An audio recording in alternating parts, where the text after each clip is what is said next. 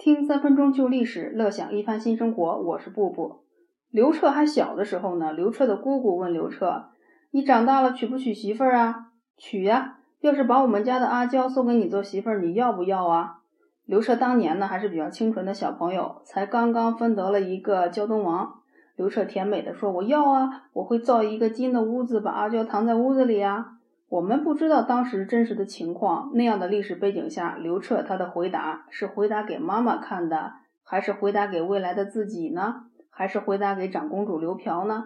反正当时还是小朋友的刘彻给出的这个答案呢，特别有利于他当时的各方面的发展。很快呢，景帝他替换掉了刘荣太子，而刘彻呢就成了新的太子。在此之前呢，刘彻的母亲也有件事情办的是特别的深明大义。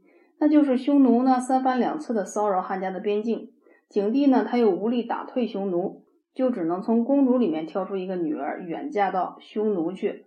公主是不是真的公主？是不是汉景帝的亲生女儿呢？《史记》里面没有提到，宋代的一些史料提到过，说正是景帝的亲生女儿。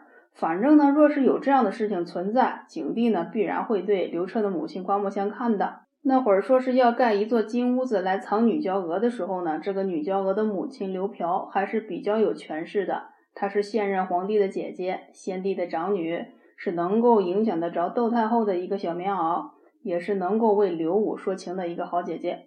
刘彻在做太子的时候呢，就娶了阿娇做妃子，这在《史记》的外戚世家里面呢写的是清清楚楚的。到了刘彻成为皇帝呢，太子妃就自然成了皇后，就是陈皇后阿娇。